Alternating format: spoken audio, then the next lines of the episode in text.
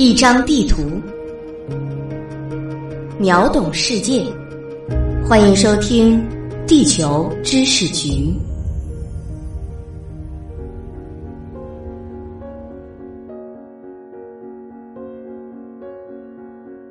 大家好，欢迎来到《地球知识局》。我是零零一号地球观察员霍杰，今天给大家带来的是一张关于全国人民饥饱问题的湖南地图，由我局局长精心制作，配上图文简介，一起来看看吧。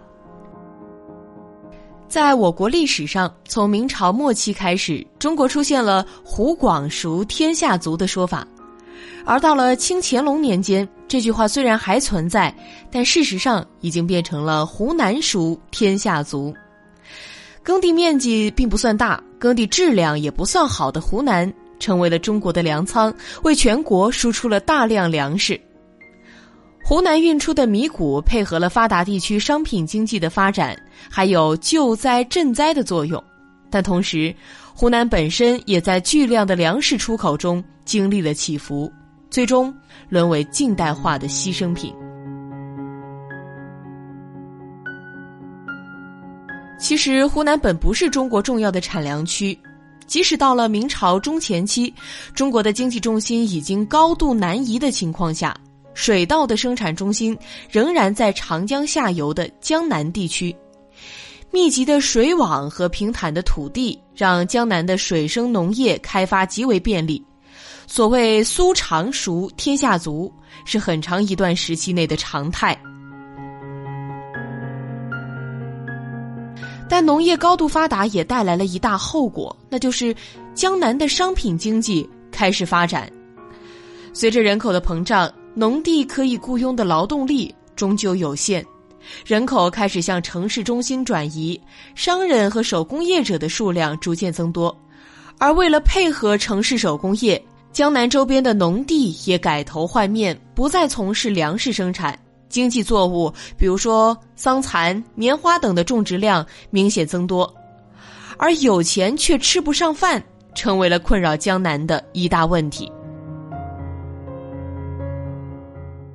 不过，以中国之大，粮食生产这样的落后产能 啊，带双引号的，总能找到合适的承接地，沿长江而上。为江南提供粮食保障最好的选择就在中游的湖广，产业转移的速度不会太快，粮食中心从江南转移到湖广是在明朝中期到康熙年间缓慢发生的，期间还发生了明清朝代更替的事件，造成了江南经济生产的倒退，以至于产业转移中断。不过总体来说，江南农业经济化。湖南农业粮食化是那一百多年长江沿线农业的主旋律。康熙中叶，清廷宣布永不加赋。随朝代更迭而损失的人口快速增长，江南重回城市化和经济化的轨道，湖南的重要性才开始真正凸显。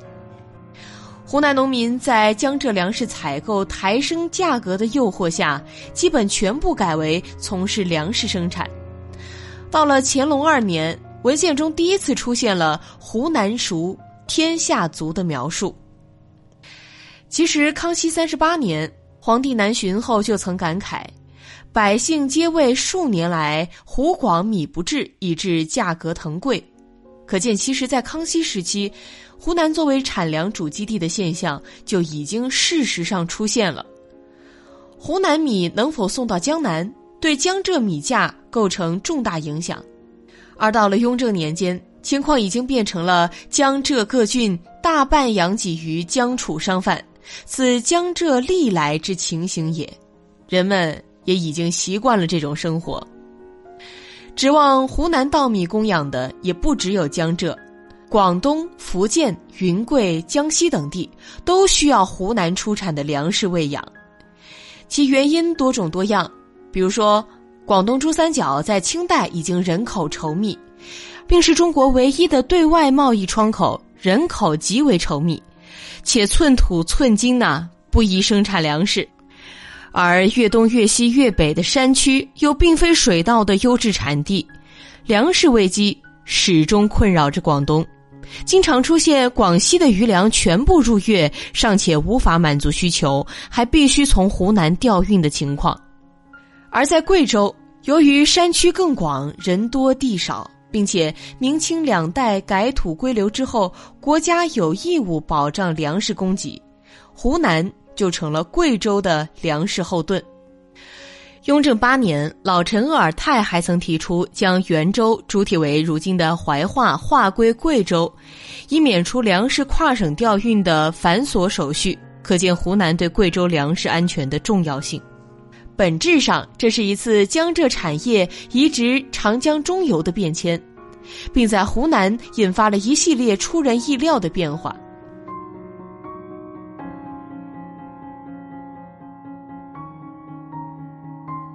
湖南的基本地理状态是在东西南三个方向为山体所包围，湘江穿省而过，是最为精华的平原。在北方还有洞庭湖和沅江流域的平地。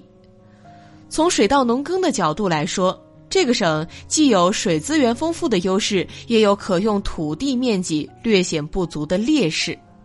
在只追求自给自足的农业时代。水资源优势比较明显，明末清初曾有一段谷米贱如泥沙的粮食高度丰沛期，但随着外省对湖南米的需求越来越高，人地紧张的矛盾也开始出现了。雍正二年是湖南人均耕地面积的巅峰，达到了九点三八亩。啊，作为对比呢，今天这个数字仅仅是零点九亩，相差了十倍啊！但由于高产稻和其他农业技术进步，湖南仍然是粮食生产输出大省。但此后随着本地人口增多，这一数字呢开始下滑。洞庭湖畔湘江、沅江湖谷已经没有容易开发的耕地了，逼迫湖南人向湖中和林区挺进。其中新开发土地的主力是在洞庭湖区的围田，在湖广地区被称为苑田。岳州也就是岳阳，还有常德、长沙过剩的农民，从康熙时期起就围垦荒滩，新田不断向湖中心进发。一开始这只是民间为缓冲人地压力而采取的措施。但当地政府非但不予以阻止，还建造条件更好的官院与民争地。这么做虽然开垦出了更多的耕地，但是也使得面对水患的时候，洞庭湖的天然调蓄功能大大减弱。院田的优势在于靠近水源，并且土壤为肥沃的淤泥，开发当年就能出产粮食。但急剧缩小的洞庭湖面积，也导致了湖体泄洪能力不足。一遇暴雨，往往冲垮堤坝，让辛苦开垦的土地毁于一旦。所以，到了乾隆年间，官方和民间都意识到了湖田的危险，转而向不易开发的山地进军。这是湖南更为常见的地形。乾隆七年，为鼓励农民开垦山地，还发布了免税令，湖南山地农田开始了一波爆发式增长。凡山头地角稍有开垦者，无可辟。连福建和广东的农民也听闻湖南新政，而进入了湘东、湘南的山区从事开垦，种植杂粮、山芋作为粮食补充。这同样带来了不少问题，比如在湘西苗地，汉人农民的涌入造成了尖锐的矛盾，以致乾隆六十年爆发了苗民暴动。在自然环境方面。粗暴的焚林开地不仅容易造成山林大火，还因草木被消灭，引发了严重的水土流失。土壤在开发一两年后便被雨水冲走，石板露出地面，无法再用。山民也陷入了往复无尽的劳动中。当然，好消息也有一些，尽管有湖尽田退和水土流失的现象，但湖南的农地数量还是增加的。由明代的三十一点七万顷增到五十九点五万顷，水稻种植面积从明代的二十九点四万顷增加到五十一点六万顷，而越来越紧张的耕地也促使湖南农民设法增加亩收，强化了湖南的农业技术。另外，开发山地农田的关键影响因素是肥料，用以弥补山地贫瘠的缺点。这让原本封闭的湖南山区商业得以开展。石灰、牛骨、人畜粪便等肥料从湘江河谷的富裕地区向山区转移，促进了湖南的内部沟通。总体来说呢，湖南为扮演好全国粮仓的角色做出了很多努力，不断强化着自己粮食中心的地位。但热衷于单一的产业结构，无疑是一柄双刃剑。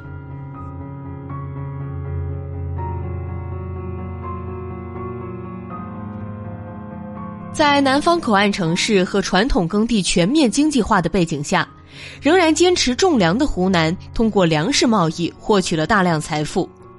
广东、安徽、江苏客商云集湖南，促进了当地服务业的发展。原本因山地广袤、有江湖阻隔而位居中国主体边缘的湖南，在这一时期地位骤然上升。粮食贸易的收入盈余，也让过去贫穷的湖南有了资本投入烧钱的文教领域。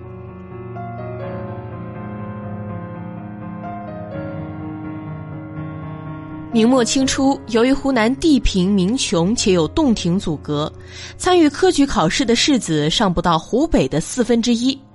而到了康熙年间，湖南士绅已经有资本要求南北分为考试，并在雍正初年得偿所愿。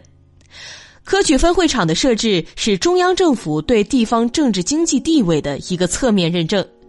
可见，在远在北京的清廷看来，湖南也确实够格了。这进一步刺激了湖南的文教发展，为湖湘集团在晚清的突出表现种下了因。但热闹都属于有钱人，基层农民在这一轮爆发中获得的好处殊为有限。由于粮食贸易会带来稳定的收入，湖南农村在这一时期几乎没有发展其他产业的动力。乾隆年，永州总兵顾荣称之为“湖南土产谷米之外无他物”，没有手工业和其他作物补充。普通农民在正常年景，凭借采购者的高粮价可以有所收获，但在丰年则谷贱，灾年则无产，都会严重影响生计。而在高收购价格的诱惑下，农民往往不顾一切地卖出粮食，以致余粮不够一年食用和来年播种，只能在饭中掺入豆子和杂粮度日。如果遇上太平天国阻断长江水道这样的历史时间，下游市场被阻塞，则湖南地方经济完全崩溃，流民遍地。另外，和所有高度商业化的领域一样，湖南的粮食市场到了中后期也出现了垄断的局面。清初一亩水田价值一斤，到了乾隆年间已经价值十斤，一般农民想扩大生产几乎不可能。而一旦操作失误，被地主收购土地又不能及时赎回，最终就会成为失地农民。运气好的还能做佃农，运气不好便沦为乞丐，加剧了地方的贫富差距。尽管类似问题在每个王朝中后期都难以避免，但由于晚清湖南的经济体系过于单一，而且高度依赖土地这一单一要素，情况尤其恶劣。这可能也是湖南在近代的维新革命气息如此之重的原因。由此看来呢，清代到近代的湖南真可谓中国的隐形要害之地。它不仅贡献了湖湘集团的维新派和后来的革命志士，其出现之因更源于湖南为填饱中国人民的肚子而做出的巨大自我牺牲。